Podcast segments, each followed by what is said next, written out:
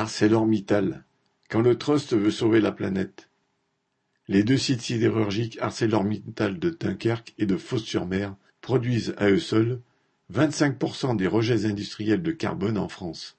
Mais à Dunkerque, la direction de l'usine prétend lutter contre le réchauffement climatique, entre guillemets.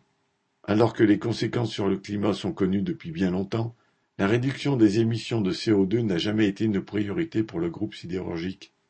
Encore actuellement, la production d'acier est réalisée par la réduction du minerai de fer par le charbon, ce qui produit énormément de CO2. Après 2005, quand les gouvernements ont mis en place des quotas européens de carbone, prétendument pour inciter les industriels à baisser leurs émissions, Arcelor en a même profité pour faire de l'argent, en spéculant sur ces quotas qui pouvaient être revendus. C'est 1,9 milliard d'euros qu'ArcelorMittal a empoché entre 2005 et 2019. Produire de l'acier sans charbon, c'est possible depuis très longtemps, mais ArcelorMittal n'a jamais réalisé le moindre investissement dans ce sens. Les seules baisses de rejet de carbone ont eu lieu pendant la pandémie de Covid-19 en raison du ralentissement de l'économie.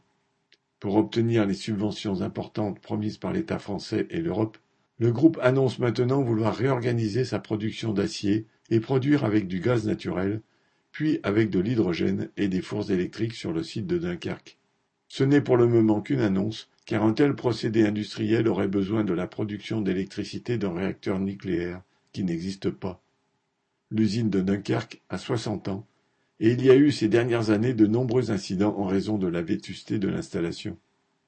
De très gros investissements seront nécessaires dans les années à venir.